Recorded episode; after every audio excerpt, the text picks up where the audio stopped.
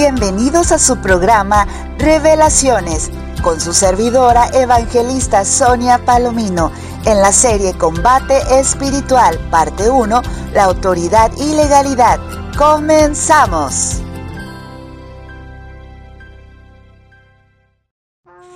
Muchas bendiciones del Señor. Les saluda la evangelista Sonia Palomino desde Tijuana, Baja California, México, para el mundo entero.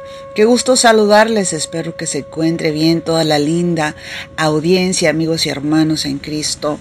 Y bueno, en esta ocasión estaremos con ustedes compartiendo una poderosa enseñanza para la gloria y honra de nuestro Señor Jesucristo. Vamos a estar hablándoles referente a la guerra espiritual. Vamos a estar hablando sobre el combate espiritual y vamos a estar revelando con ustedes las estrategias, eh, las revelaciones de Dios, cómo pelear la buena batalla de la fe. Así que bienvenidos, bienvenidos a su programa Revelaciones. Y el día de hoy estaremos hablando sobre la legalidad que tuvieron los demonios, la legalidad que tiene Jesús y la iglesia. En otras palabras, vamos a estar hablando sobre las leyes que se mueven en la palabra de Dios, los principios eh, bíblicos, vaya, y cómo es que se mueve, cómo es que opera la legalidad en el mundo espiritual, en el mundo invisible. Y bueno, la guerra espiritual es un choque de poderes de dos reinos, el reino de las tinieblas y el reino de los cielos. Este tema puede llegar a ser muy fascinante, pero también muy desconcertante. Uno de los errores más comunes que se cometen es tener un terror al diablo y a su reino. Sí, el tenerle mucho miedo al enemigo de nuestras almas es un error, porque no debemos de tenerle miedo. Otro de los errores eh, garrafales que se cometen también es ignorar por completo la existencia de las artimañas de Satanás. Entonces no podemos irnos a ninguno de los dos extremos, sino tener conocimiento de cómo opera el reino de las tinieblas en nuestra contra, pero también tener conocimiento de la palabra de Dios para saber cómo defendernos y qué es lo que Dios nos ha dado y nos ha entregado a nosotros. No debemos de temer, pero tampoco debemos de ignorar. Así que la legalidad es una condición o situación de lo que constituye actos legales. Ilegal, bueno, esto significa que no está permitido por la ley, es ilegal. Y autoridad, pues es la facultad o derecho de mandar o gobernar a personas que están subordinadas. Bueno, estas son palabras que busqué en el diccionario y así es como las vine a encontrar. Sin embargo, lo que yo quiero enseñarles es en el aspecto espiritual que tenemos legalidad, tenemos autoridad. Y vaya, hablar de legalidad es hablar de autoridad, no se puede hablar de una cosa sin la otra. Y también para poder tener un gran peso en lo que es autoridad se requiere de un proceso, se requiere de una formación, de una disciplina. Y sabemos que Dios es un Dios de orden. Sabemos que Dios camina en legalidad. El Dios mismo camina en legalidad. Gloria a Dios. Y bueno, este mundo se mueve por reglas, principios, legalidades. Pero el mundo espiritual, más aún, porque no hay corrupción. Sabemos que Satanás es mentiroso, es un tramposo, pero el mundo espiritual tiene leyes que deben de cumplirse y para eso debemos de conocer cuáles son esas leyes. Acuérdense que Satanás lideró una rebelión en el cielo y por eso fue arrojado a la tierra. En el libro de Ezequiel, capítulo 28, enseña que Dios hizo un querubín hermoso, precioso, perfecto en su belleza era el guardián del Edén. Hizo caer a Adán y a Eva y dijo, yo voy a subir al cielo y seré como Dios. Había música en él, la Biblia habla tantas cosas maravillosas cuando él era un querubín hermoso. Fue llamado Luzbel. Después se encontró maldad en él, se hizo malo, se hizo el diablo. Él solo se hizo diablo. Fue arrojado y cayó como un rayo. Eso es lo que dice el libro de Lucas capítulo 10 versículo 18. En todo el Antiguo Testamento podemos ver que Satanás siempre les hizo la guerra a los hijos de Dios. se puso en pie delante de Israel y delante de David para hacerles la guerra. Eso nos habla Primera de Crónicas, capítulo 21, versículo 1.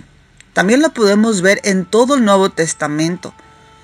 Ese mismo Satanás se llevó a Jesús para ser tentado. La Biblia lo menciona en Mateo capítulo 4, versículo 10. Y en la actualidad seguimos siendo atacados por Satanás una y otra vez. Diestra y siniestra, todo el tiempo. No descansa y tampoco duerme. Sin embargo, nuestro Redentor, nuestro Salvador, tampoco descansa y tampoco duerme. Así que estamos salvos en Cristo Jesús. Sin embargo, es muy importante tener el conocimiento de la palabra. Así que seguiremos avanzando en esta enseñanza poderosa y gloriosa. Aleluya, porque es importante tener conocimiento, conocer la verdad para ser libres. Saben, es muy curioso que eh, muchas personas se preguntan por qué Dios hizo al diablo, por qué Dios hizo a Satanás.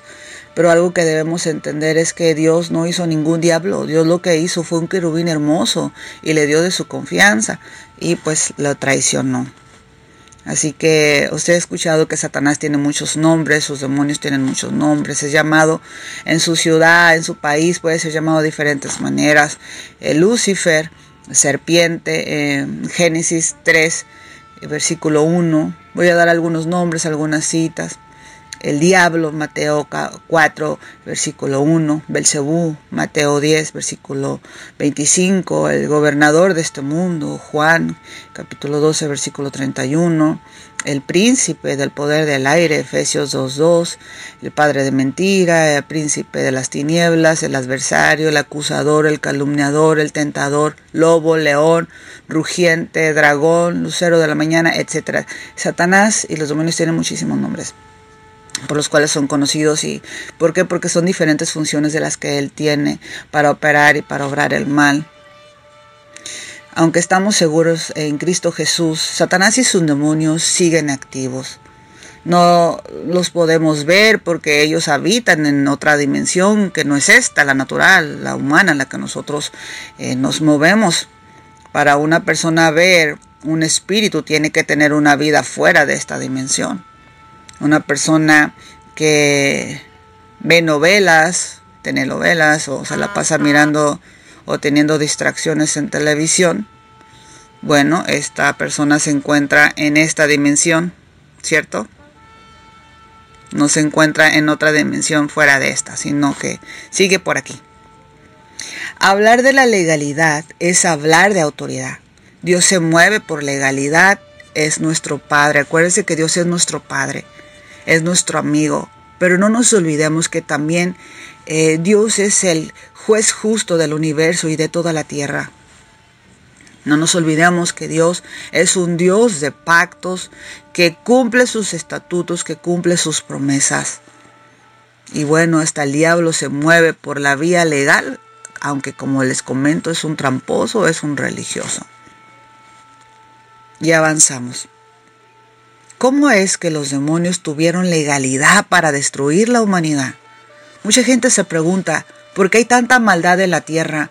¿Por qué tantas guerras? ¿Por qué tanta gente muere? ¿Por qué a las, a las personas buenas les ocurren cosas malas? Y si existe Dios, ¿dónde está Dios? A mí me ocurrió esto. ¿Dónde estaba Dios cuando yo fui abusado, abusada, golpeado, cuando se murió mi ser querido, cuando me sucedió esta tragedia? ¿Dónde estaba tu Dios que tanto me predicas y que dices que me ama? Entonces, hoy vamos a aprender que Dios es inconmovible, Él, Él está ahí en su trono, eh, siempre está ahí y, su palabra se cumple. Y de verdad que Dios es amor y es misericordioso, pero hay leyes, hay estatutos, es por decir, si tú eh, cometes una falta, violas la ley, te dan una multa y te meten a la cárcel, no porque te odien y sean malos, sino porque hay reglas, hay leyes que se tienen que cumplir. Entonces todo comenzó a través del pecado original, la gran caída. Y solamente voy a hacer algunos cuantos comentarios ya que lo único que deseo en, este, en esta hora es ponerles a ustedes los fundamentos y las bases de los principios bíblicos de cómo es que surge, cómo es que surgió todo para que usted más adelante pueda entender cuando ya les empecemos a hablar, cuando ya le empiece a hablar sobre eh, las estrategias de Satanás, cómo es que él opera, cómo es que él entra a las vidas, qué tipo de daño causa, cómo podemos identificar, eh, cómo podemos expulsarlos de nuestra vida, cómo podemos protegerlos de que no vuelva a atacar, por qué no sucedió esto, por qué suceden ciertas cosas. Para eso tenemos que entender que existen reglas, que existen leyes, que, que existe una legalidad en el mundo espiritual y que también una autoridad. Así que Adán y Eva, ellos estuvieron en el huerto del Edén, Dios les entregó todo. Dios les dio autoridad por sobre todas las cosas, sobre los animales, les dio que eso juzgaran y gobernaran la tierra y que se multiplicaran. Ellos eran los encargados. Dios les había dado toda esa autoridad a ellos. Desde un principio. Pero introdujeron ese pecado. Usted puede leer Génesis y se puede enterar de lo que yo le comento en Génesis capítulo 2, versículos del 16 al 17 dice, y el Señor Dios ordenó al hombre, de todo árbol del huerto podrás comer, pero del árbol del conocimiento del bien y del mal no comerás, porque el día de que de él comas, ciertamente morirás. Entonces aquí Dios les está dando una advertencia, sobre todo se lo dijo a Adán, yo no sé si Eva estaba ahí o no estaba ahí, si estaba distraída. Mm, bueno, Dios ciertamente se lo dijo a Adán y Adán eh, supongo que se lo dijo a Eva, ¿cierto? Y que los dos estaban, que los dos sabían. Entonces, aquí Dios les advierte, les, les da una regla, les dice que gobiernen todo, en Génesis habla de que les entregó todo, pero aquí les dice, nomás no coman, no coman de este árbol. No podrán, podrán comer de todos los árboles, pero de este árbol no podrán comer.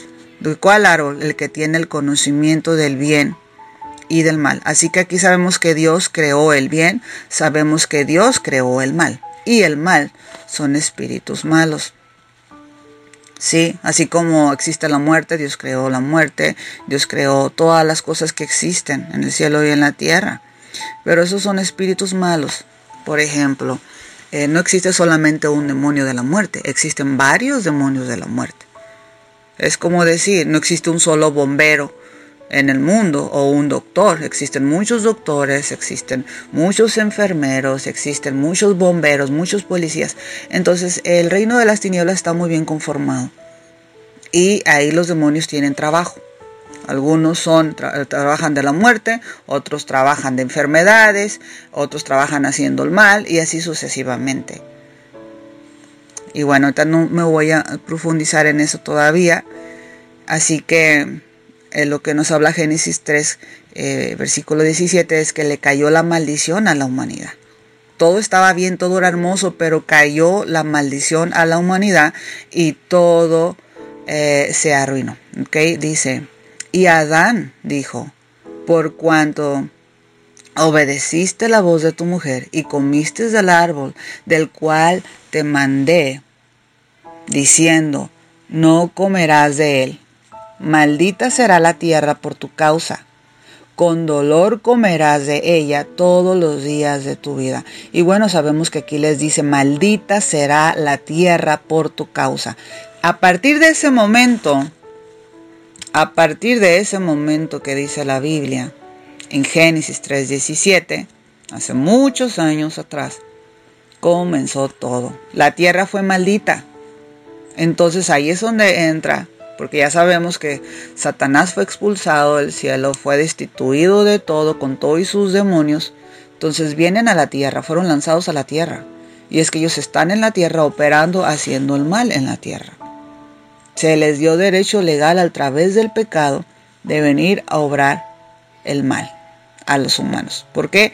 Porque la tierra se hizo maldita. Entró maldición a la tierra por causa del pecado de Adán y Eva. Así que desde entonces el que desconoce la palabra de Dios peca con facilidad. Entonces, da derecho legal a los demonios de matar, robar y destruir, como dice la Biblia en Juan capítulo 10, versículos 10. A eso vino Satanás. Vino a, a hurtar, matar, a destruir. Sin embargo, dice Jesucristo, yo he venido para que tengan vida y para que la tengan en abundancia. Muy bien, gloria a nuestro Señor Jesucristo. Poderoso es el Señor. Entonces así es como comienza todos amigos, hermanas y hermanos. Entró el pecado a la humanidad en el pecado que, que cometieron Adán y Eva. Entonces tenemos las consecuencias de la obediencia a Dios si obedecemos su palabra, sus mandamientos. Nosotros seremos bendecidos altamente. Pero si nosotros desobedecemos la palabra de Dios, las consecuencias nos alcanzarán y esas son maldiciones. Es por eso que yo quiero que lean o anoten la cita bíblica de Deuteronomio, capítulo 28, versículos del 1 al 14. Y vamos a empezar con las buenas noticias. Vamos a empezar con lo bueno, con lo positivo. Acontecerá que si oyeres atentamente la voz de Jehová tu Dios, para guardar y poner por obras todos sus mandamientos que yo te prescribo hoy, también Jehová tu Dios te exaltará sobre todas las naciones de la tierra. En resumen, Deuteronomio, versículos eh, del 1 al 14 del capítulo 28, en resumen dice así, bendito serás en el campo, en tu casa, bendita tu alacena, tus frutos, tus animales, tu entrada y tu salida. Jehová bendecirá tus graneros, abundancia de bienes. Invocarás a Jehová y estará contigo, te temerán cielos abiertos y lluvia. Prestarás a las naciones. Y no pedirás prestado, estarás como cabeza y no cola, si no te apartas de lo que te he dicho.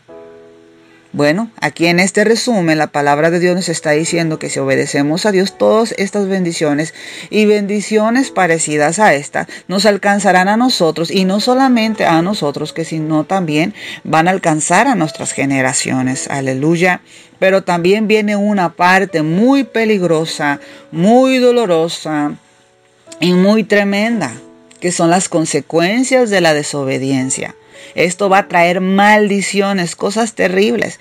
Y a mí me llama la atención porque en ese mismo libro de Deuteronomio y ahí mismo en el capítulo 28, pero ya es a partir del versículo 15 hasta el 68. Aquí se dobletea, se tripletea eh, las cosas malas que te van a alcanzar. Tremendo. Y también tengo un resumen porque si es un poco largo. Dice a partir del versículo 15, le voy a dar el resumen. Pero acontecerá, si no oyeres la voz de Jehová tu Dios, para procurar cumplir todos sus mandamientos y sus estatutos que yo te intimo hoy, que vendrán sobre ti todas estas maldiciones y te alcanzarán. Maldito serás tú en la ciudad y maldito en el campo. Maldita tu canasta y tu arteza de amasar Maldito el fruto de tu vientre, el fruto de tu tierra, la cría de tus vacas y los rebaños de tus ovejas. Maldito serás en tu entrar y maldito en tu salir. Jehová enviará contra ti maldición, quebranto, asombro, en todo cuanto pusieres mano e hicieres, hasta que seas destruido y perezca pronto a causa de la maldad de tus obras, por las cuales me habrás dejado. Jehová traerá sobre ti mortandad hasta que te consuma de la tierra a la cual entras para tomar posición de ella. Jehová te herirá con enfermedades, con la úlcera, con la sarna. Jehová te herirá con locura, ceguera y turbación de espíritu. No serás prosperado en tus caminos y no serás sino oprimido y robado todos los días. Tus hijos estarán en cautiverio. Y bueno, la lista es muy grande y es muy tremendo porque, wow, todas estas maldiciones, maldito será esto, maldito será los, malditos son. Entonces todo aquel que está en desobediencia está en, bajo maldición. Entonces es por eso que vienen todas estas maldiciones a las familias, a las vidas, a las generaciones. Quizás tus abuelos, tus antepasados, tus ancestros, tatarabuelos tuvieron pecados de brujería, pecados de idolatría y todas esas maldiciones te alcanzaron a ti y a tu familia. Eh, hay enfermedades, hay muertes, hay pobreza, hay ruina. Eh, por más que trabajan no pueden prosperar, se les va el dinero así como lo reciben y no pueden salir adelante. Hay tristeza, hay depresión, hay abortos, hay muertes, ocurren bastantes cosas. Divorcios, eh, no prosperan en nada por más que se esfuerzan, por más que siguen adelante. Y lo que pasa es que están todas estas maldiciones generacionales unas cosas son los pecados de nuestros antepasados como maldiciones generacionales que cometieron por allá eh, mis abuelos paternos o mis abuelos maternos por la línea de mi padre, por la línea de mi madre, hasta 40 generaciones atrás pueden venir uno arrasando con todas esas maldiciones, esos demonios familiares pueden venir persiguiéndonos entonces, ¿qué es lo que uno tiene que hacer con todo esto? Pues lo que uno tiene que hacer es, arrepentirse, es romper esas actas, cerrar esas puertas, cerrar esos portales, quitarles esos derechos legales a Satanás sobre nuestra vida. Y, y solamente se puede hacer a través de Cristo Jesús. Mucha gente se pregunta, oye, pero es que nosotros somos cristianos, que nosotros estamos en Cristo Jesús, ¿por qué nos ocurren esas cosas? Si dice la palabra que ninguna maldición, ninguna condenación hay para los que estamos en Cristo Jesús. ¿Cómo es posible que venimos nosotros siendo cristianos y todavía eh, vengo con las maldiciones? Eh, vine a Cristo enfermo y sigo enfermo, vine a Cristo pobre y sigo pobre, vine a Cristo, vine a la iglesia con problemas familiares y sigo con esos mismos problemas. ¿Por qué no puedo avanzar? Y bueno, todo eso lo vamos a aprender en esta serie de combate espiritual y bueno, ahora estamos hablando sobre la legalidad, estamos hablando sobre la autoridad. Y vamos a aprender todo esto conforme vayamos avanzando con estas poderosas enseñanzas, con estas poderosas revelaciones. Aleluya. En Deuteronomio capítulo 7, versículo 9, dice, reconoce pues que el Señor tu Dios es Dios, el Dios fiel que guarda su pacto y su misericordia hasta mil generaciones, con aquellos que le aman y guardan sus mandamientos.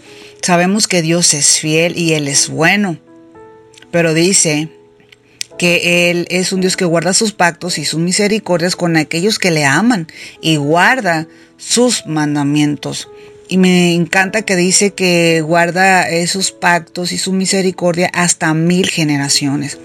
Así que es importante para nosotros pactar nuestras generaciones, entregar nuestras generaciones a Cristo Jesús, a nuestro Padre Celestial, en el nombre de Jesucristo, y Él guarda esos pactos. Tenemos que ser obedientes, tenemos que amar a Dios y tenemos que ser eh, nosotros eh, obedientes a sus mandatos y ser fieles también, porque Dios es fiel.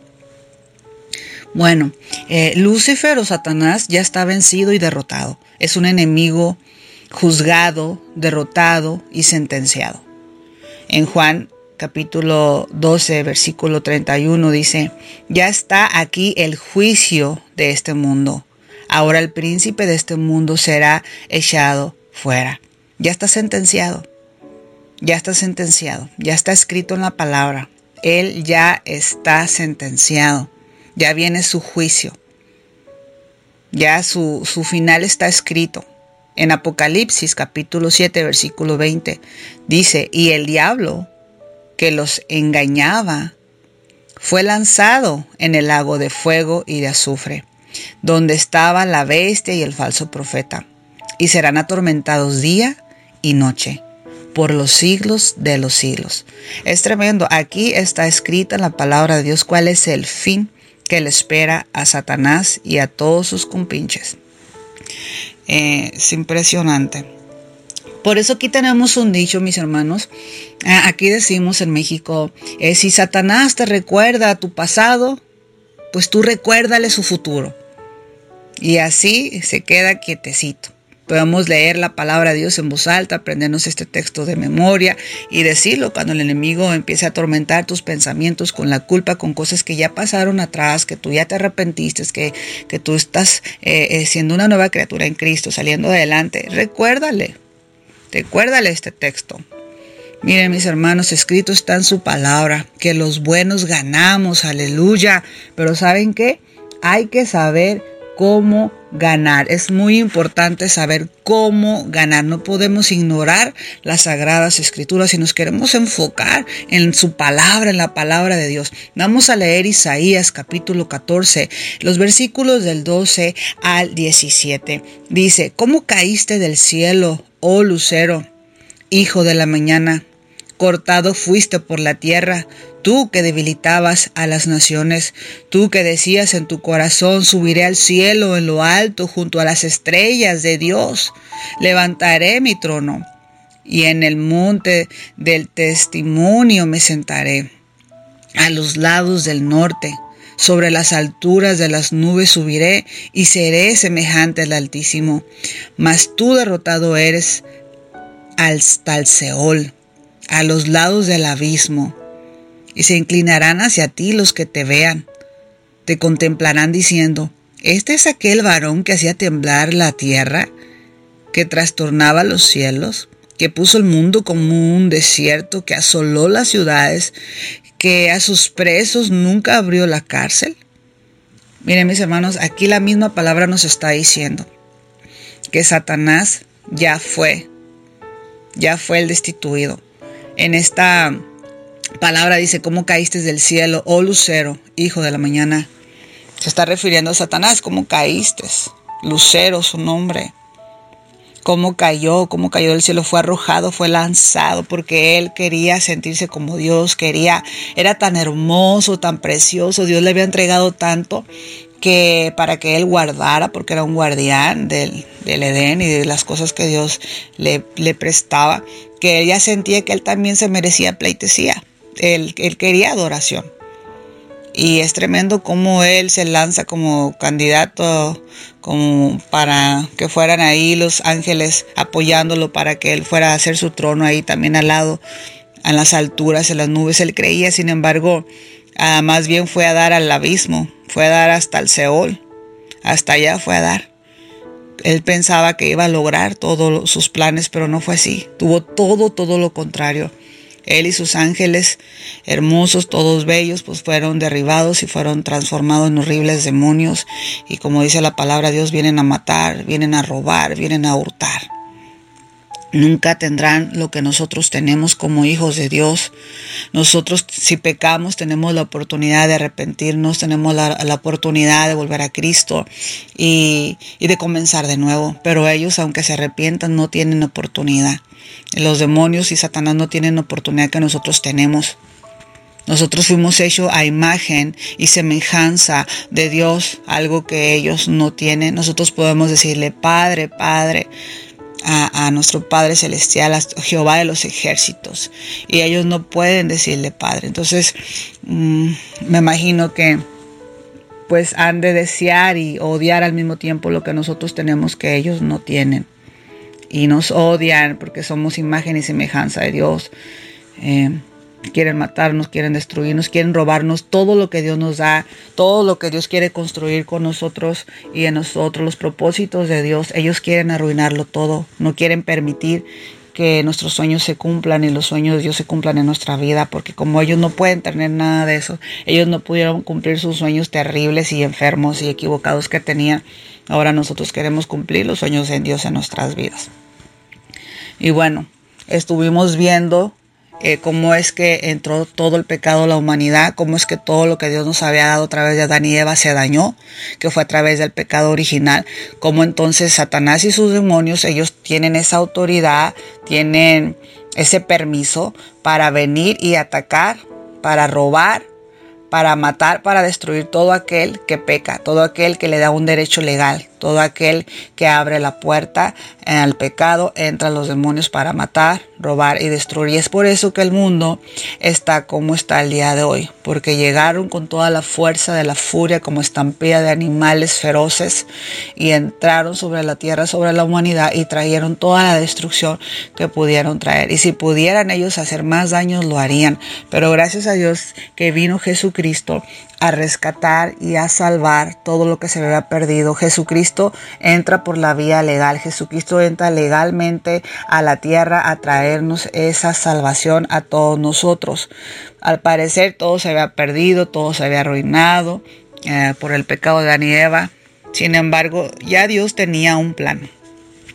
Vamos a leer Primera de Corintios eh, capítulo 15, versículos 21 al 22, y vamos a ver cómo Jesús hace las cosas correctamente, porque aunque es, es Dios, es el Hijo de Dios y viene a la tierra con una misión ah, encomendado por el Padre, eh, Dios se mueve en legalidad, Dios eh, se mueve de una manera que, que Él estableció, todo tiene un orden, Dios ha establecido un orden.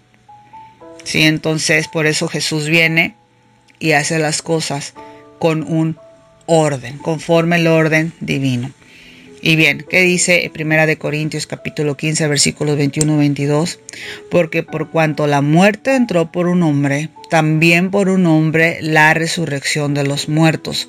Porque así como en Adán todos mueren, también en Cristo todos serán vivificados.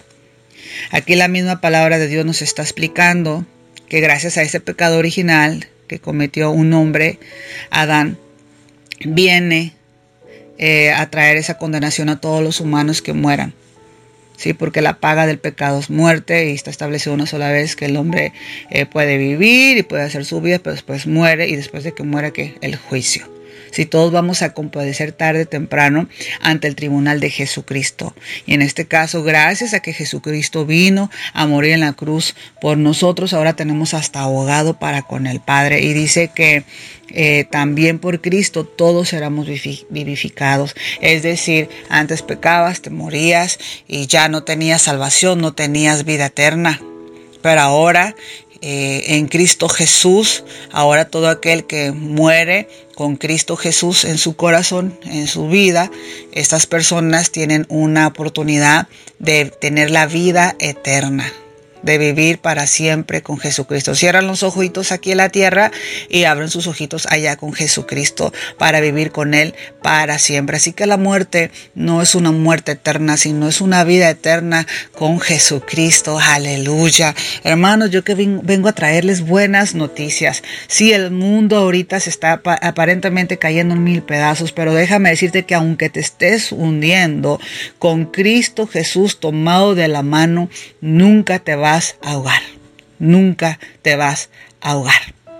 Porque las pruebas, porque las luchas tienen fecha de caducidad, aleluya, pero las promesas de Dios son eternas. Además, Dios jamás, jamás, jamás te va a colocar en una situación que no sea sobrehumana, que tú no puedas soportarla, que su gracia y su misericordia no te pueda sustentar.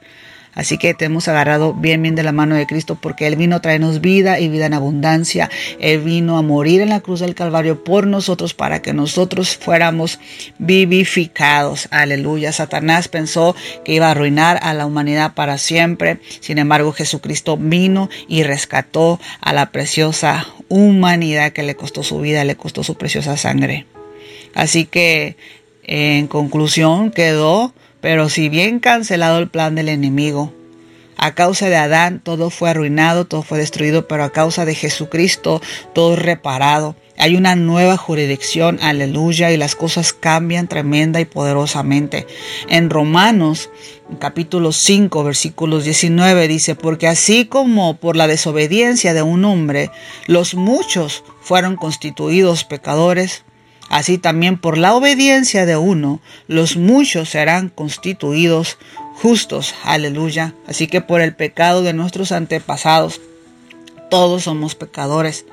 Pero gracias a que vino uno y que fue obediente, Jesucristo, Rey de Reyes y Señor de Señores. Ahora todos nosotros que estamos en Él somos constituidos justos y aquellos que entreguen su vida a Jesucristo serán constituidos justos.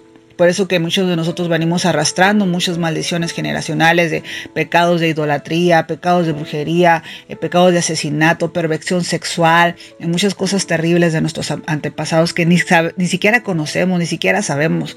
Por ahí de que un abuelo, tatarabuelo, no, no sé, eh, años atrás, que haya pactado tantas generaciones adelante al, primogénito o al más pequeño, por lo regular pactan al, al, primogénito o una que otra vez al más pequeño, se lo entregan a Satanás, es decir, piden algún deseo, alguna fuerza, algunos poderes, y, pero a cambio te entregan a un familiar y por ahí lejos a generaciones más adelantadas y a veces uno no sabe y le toca a uno la bolita, le toca a uno y uno ni sabe que está pactado por sus ancestros, brujos, hechiceros que ya murieron hace muchos años y vienen esos espíritus que trabajaban para ellos a buscarnos y a reclamarnos y a veces no entendemos qué es lo que está pasando, venimos acarreando maldiciones y cosas y no podamos ser prosperados, no podamos ser bendecidos. Pero mire qué tremendo está esto. Aquí dice que por esa desobediencia eh, entró, eh, fuimos constituidos pecadores. Entonces hay mucho pueblo de Dios que está sufriendo hoy en día que no entiende por qué está sufriendo, pero están constituidos pecadores por algo que hicieron sus antepasados. Y tenemos que eh, entender que ahora somos constituidos justos por Cristo Jesús, no por algo que nosotros hicimos, sino por lo que Jesús hizo, no por méritos propios, sino por los méritos de nuestro Señor Jesucristo. Ahora nosotros somos constituidos justos.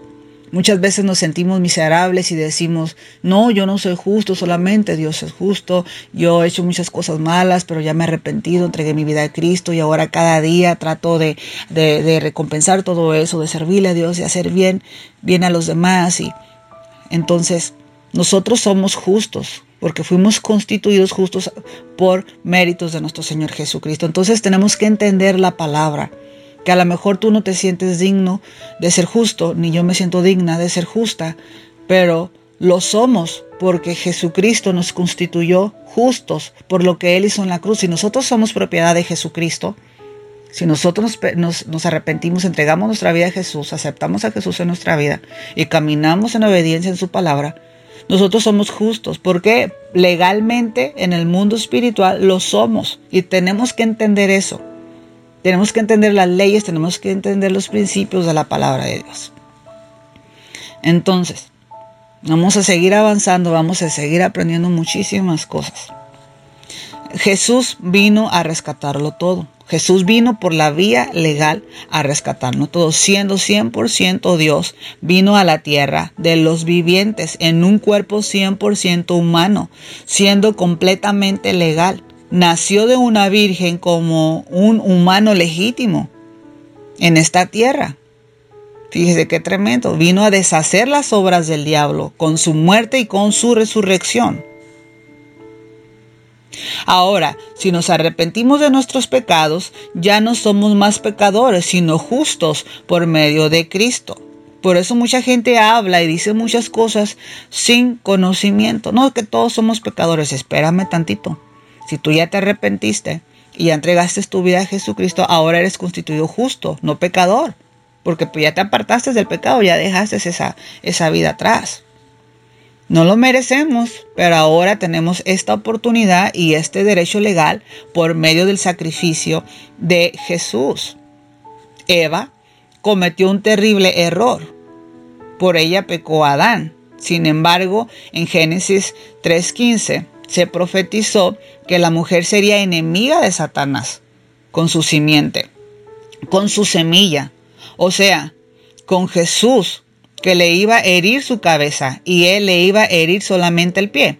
Es decir, hablaba de María, ella cargó en su vientre la profecía misma, no solo por lo que dice Génesis, sino por lo que dice toda la Biblia. Se profetizó sobre el nacimiento de Jesús y la redención más de 400 veces, más de 400 profecías en toda la Biblia. Así que maravillosamente Jesús y María redimieron a Adán y a Eva en su error.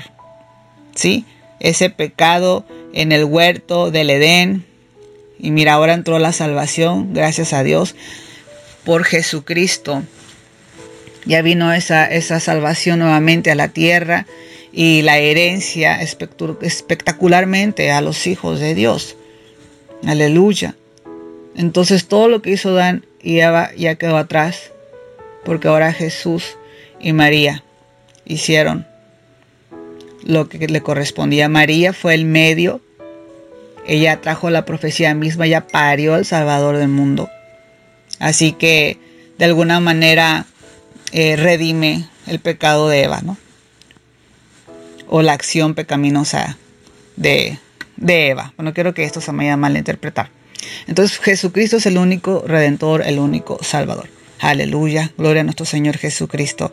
Así que pues el error de Adán y Eva, pues gracias a Dios ya fue enmendado, ya fue enmendado gracias a Jesucristo. Aleluya. Entonces, gracias a Jesús las cosas cambian. Dios está en control. Dios siempre tiene preparada la salida para cualquier circunstancia.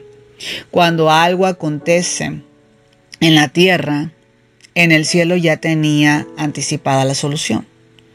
A Dios nada lo toma por sorpresa. Dios es intencional, siempre está en control. Cada que pecamos, Satanás toma cartas y las sella para ir a presentarse ante el Padre y acusarnos, y así acceder a nuestras vidas para arruinarnos, a nuestras generaciones. Por eso es que existen las maldiciones generacionales y todas las calamidades que persiguen a la gente. Pero Jesús terminó con todo eso y lanzó una nueva reforma, por así decirlo. En el libro de Colosenses, capítulo 2, versículos del 14 al 15, dice, mire que este texto apréndanselo de memoria, por favor, porque es vital anulando el acta de los decretos que había contra nosotros, que nos eran contraria, quitándola del medio y clavándola en la cruz, despojándolos a los principados y a las potestades, los exhibió públicamente, triunfando sobre ellos en la cruz. Wow, o sea, la obra redentora eh, de Jesucristo fue completa. Sí fue completa, no le faltó nada por hacer, es una tremenda victoria. Ahora los demonios fueron despojados, empero operan ilegalmente en esta tierra. Son inmundos, es decir, no son de este mundo, no tienen cuerpo humano. Sin embargo, tienen permiso por Dios para causar daño a todos los que les dan entrada por medio del pecado. Entonces ahí un demonio recibe derecho legal de atacar y causar daño hasta que la persona no le quite ese derecho legal al enemigo. De otra manera ellos no tienen parte ni suerte cuando somos obedientes a la palabra de Dios. Para eso hay que conocer la palabra de Dios, no ignorar tampoco las artimañas de Satanás, como les dije desde un principio.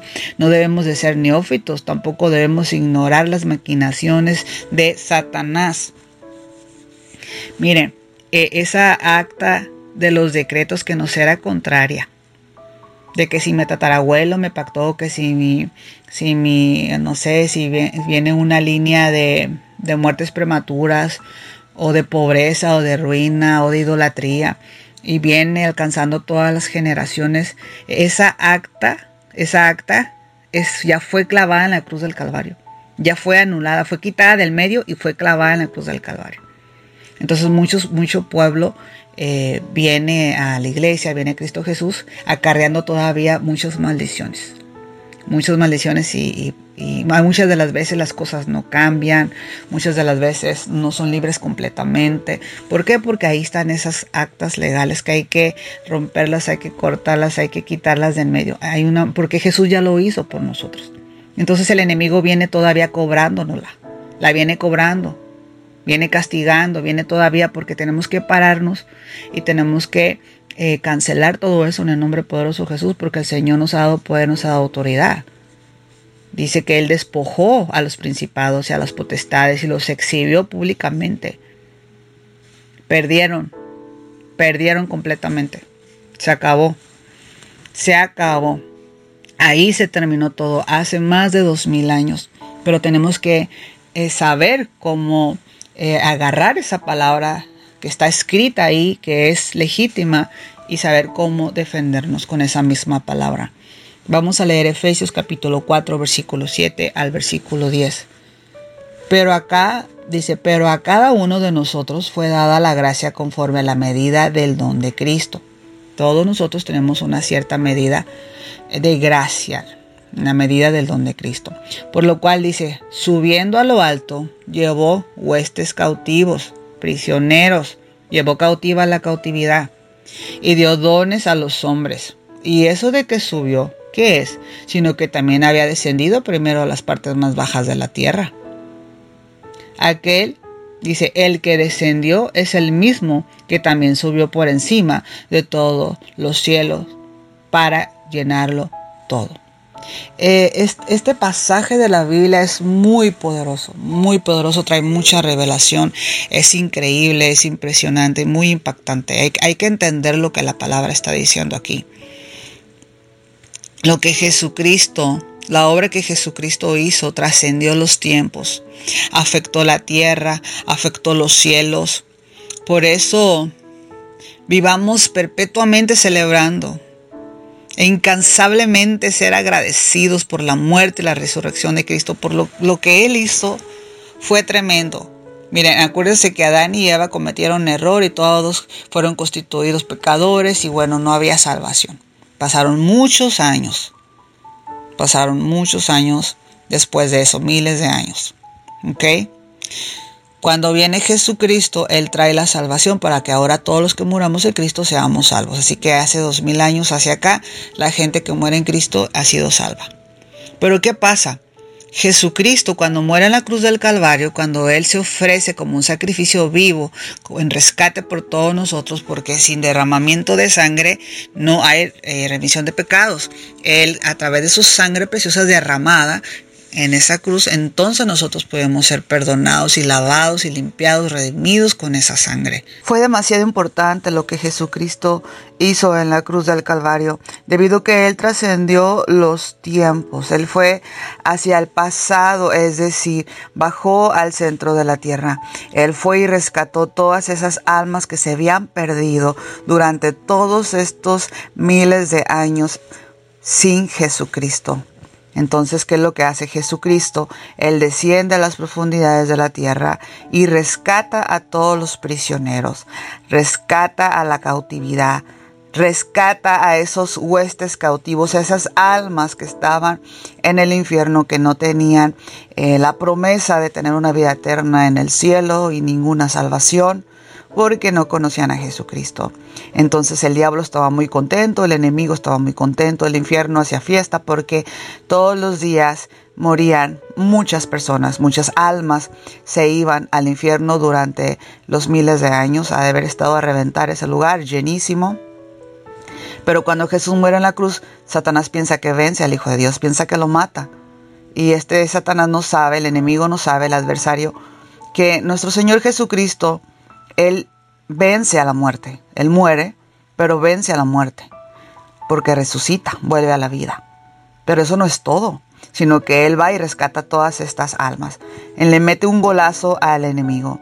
Satanás sale perdiendo una vez más. Esas almas fueron rescatadas porque la sangre derramada de Jesucristo es tan poderosa, es tan, tan tremenda, mm, que es suficiente aún para ir a, las profundidades de la tierra y rescatar esas almas que murieron miles de años atrás, cientos de años atrás.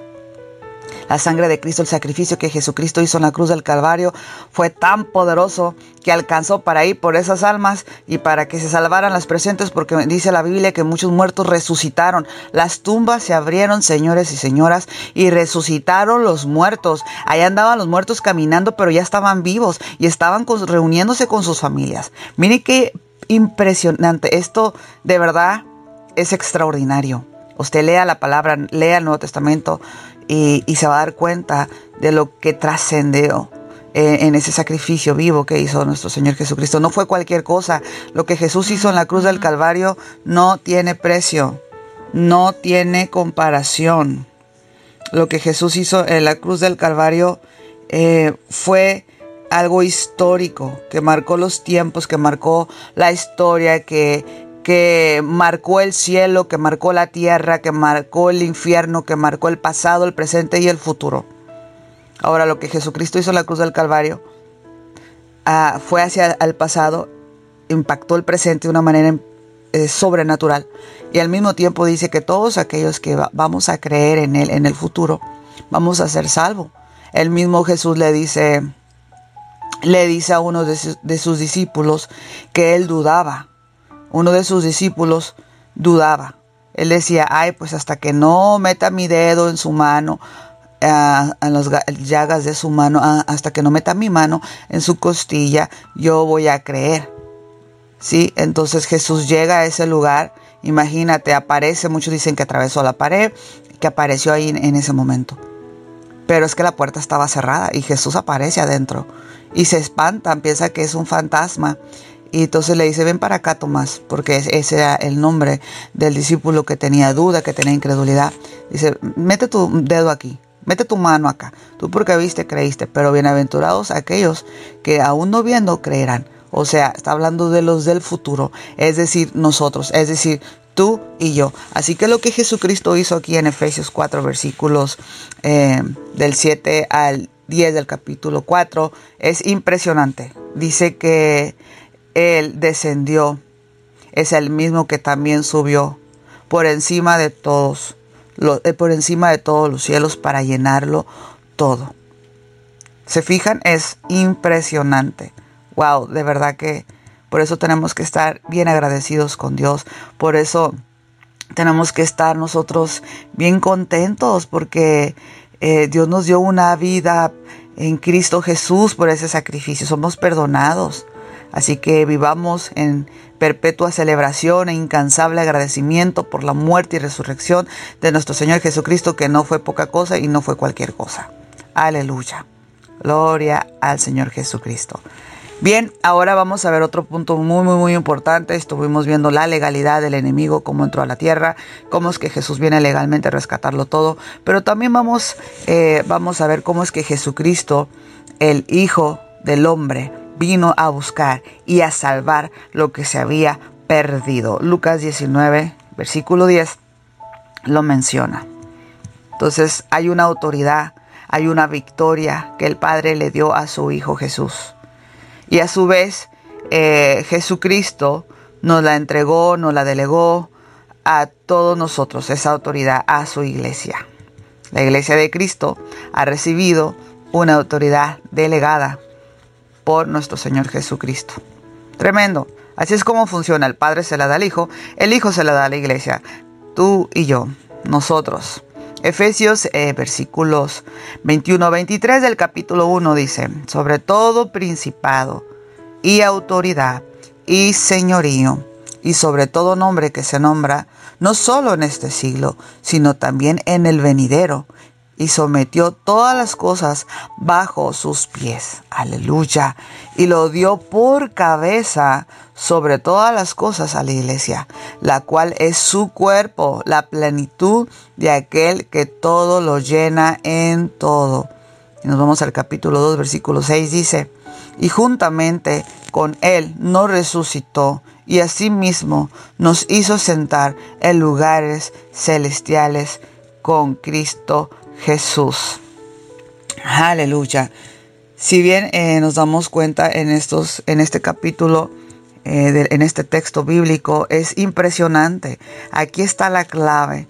Aquí está la clave. Mucha gente se pregunta con de qué privilegio gozamos los hijos de Dios o con qué autoridad eh, operamos o decimos que podemos nosotros declarar una palabra o podemos sujetar espíritus y todo eso. Bueno, aquí la palabra de Dios es muy clara, Efesios 1, versículos del 21 al 23, dice, sobre todo principado, ¿sí? cualquier eh, poder demoníaco, cualquier príncipe demoníaco, cualquier autoridad, cualquier espíritu que tenga autoridad, cualquier poder, cualquier señorío, cualquier cosa, sobre cualquier cosa que se nombre, dice la palabra de Dios en este siglo y también en el venidero. O sea, ahí mismo estaban hablando en ese tiempo. Y eso nos abarca a la iglesia. Mientras la iglesia esté aquí en la tierra, esa palabra está vigente hasta que Cristo no regrese. Sí, porque la palabra de Dios está viva. Eh, la palabra de Dios está viva, es poderosa. Está vigente la palabra de Dios. Y dice que sometió todas las cosas bajo sus pies. Jesucristo sometió todo, todo el reino de las tinieblas completo, lo sometió debajo de sus pies. Y dice, y lo dio por cabeza sobre todas las cosas a la iglesia. Jesucristo fue entregado como cabeza de la iglesia. Entonces la palabra de Dios también menciona que a la iglesia nos ha dado ese poder para hacer en el nombre de Jesús aún cosas mayores que las que nuestro Señor Jesucristo hizo. En nuestro Señor Jesucristo él, resucitaba muertos, sanaba enfermos, liberaba endemoniados, le decía a los vientos enmudezcan y enmudecían, caminaba sobre el agua. Él, eh, tremendo porque él iba por encima aún de las leyes de la gravedad, las leyes de la naturaleza. Él todo lo obedecía, a él todo lo obedece, a Jesucristo. Él solamente dice la palabra, toma una acción y todo sucede, porque Él es sobre todas las cosas tremendamente y, Él, todo lo que Él es, todo eso nos lo ha entregado a nosotros, a la iglesia. La iglesia somos esas familias que creemos en nuestro Señor Jesucristo, creemos que Él es el Hijo de Dios y creemos en su palabra. Entonces dice que, que todo lo puso bajo sus pies y Él lo puso como cabeza a la iglesia. Entonces nosotros tenemos la cabeza que es Cristo y nosotros somos el cuerpo y todo está sometido y sujetado debajo de nuestros pies. Tenemos autoridad por sobre todo el reino de las tinieblas. Tenemos que entender como iglesia que aún el más pequeñito de nosotros eh, tiene más poder y más autoridad que el más disque poderoso del reino de las tinieblas. Porque el reino de las tinieblas está muy bien orquestado, tiene sus jerarquías, sus reinos, sus poderes, eh, tiene sus liderazgos, hay jefes y tienen ciertas autoridades unos más elevados que otros, etcétera. Supongamos em, pues que Satanás es el, es el más es el más poderoso del reino de las tinieblas, porque también en el reino de las tinieblas se mueven los satanistas, los brujos, las brujas, los hechiceros, eh, todo eso. Aunque ahorita no, no, me estoy enfocando todavía en esos puntos, pero yo solamente quiero aclararte y quiero que entiendas que no debes de tener miedo, porque tú, iglesia, no, no importa si eres la persona que lava los baños, que da la bienvenida en la, puerta, eh, que a lo mejor tú digas, a lo mejor yo no estoy ministrando desde el altar, no importa el cargo que tú tengas, tú aceptaste a Jesucristo en tu corazón, eh, ya eres iglesia. Tu cabeza es Cristo y el enemigo está bajo tus pies. Tenemos que entender que aún el más pequeñito de nosotros, del reino de la luz, del reino de Jesucristo, del reino de Dios, cualquiera de nosotros que está en el reino de Dios, aún el más pequeñito, es más grande y más fuerte y más poderoso que los más poderosos del reino de las tinieblas. Satanás es el líder eh, más poderoso del reino de las tinieblas y Satanás está bajo nuestros pies. Así que seguimos ganando, seguimos siendo los más poderosos. ¿Por qué? Porque estamos con el poderoso. Estamos en el reino ganador, estamos en el reino de la luz. Y esto es importante aclararlo y entenderlo, ¿ok? Ya con esto en mente, tu vida tiene que cambiar, tus pensamientos tienen que cambiar. En el nombre poderoso de Jesús. El capítulo 2, versículo 6 dice, y juntamente con Él nos resucitó y asimismo nos hizo sentar en lugares celestiales con Cristo Jesús. Tú tienes que entender que si tú vienes de una vida difícil, pecaminosa, cuando Cristo viene a tu vida, cuando tú aceptas a Jesús en tu corazón, eh, tú antes merecías la muerte, pero ahora Jesucristo te ha resucitado. Jesucristo resucitó a todos los muertos cuando Él bajó a las profundidades de la tierra. Resucitaron muertos y andaban con sus familias ahí en ese tiempo de, que pasó lo de la cruz, hace dos mil años. Y hasta el día de hoy, hasta el día de hoy, todo aquel que pecare eh, merece eh, morir, eh, juicio, infierno. Pero gracias a Cristo resucitamos. Entonces, si tu matrimonio está muerto, si tu salud está fatal, si tu economía está muerta, lo que sea, el Señor Jesucristo te resucita y Él nos da vida eterna. Él nos ha dado vida eterna. Merecíamos morir. Ya estábamos muertos básicamente. Estábamos destinados a la muerte, estamos condenados a muerte. Estábamos toda, toda la tierra, toda la humanidad estaba condenada a muerte. Éramos muertos ya, básicamente. Éramos hombres muertos, mujeres muertas. Pero dice la palabra de Dios que nos resucitó. Dice, y juntamente con Él nos resucitó. El Padre juntamente con Jesucristo nos resucitó a nosotros. Al momento que Jesucristo resucitó en la cruz del Calvario, en ese momento resucitamos todos también. Aleluya, poderoso. Gracias Jesús. Gracias Jesús, mi alma te alaba, Señor. Qué hermoso es esto, hermano, hay que entenderlo. Hay que se nos revele, por favor, la palabra. Esto es tremendo. Tú y yo tenemos una sentencia de muerte pero ya no más. Ya no más. Hemos resucitado. Nos salvamos gracias a que Jesús murió en la cruz por nosotros. Y luego termina diciendo, y asimismo nos hizo sentar en lugares celestiales con Cristo Jesús. Aleluya. Mis hermanos, no está hablando eh, del pasado.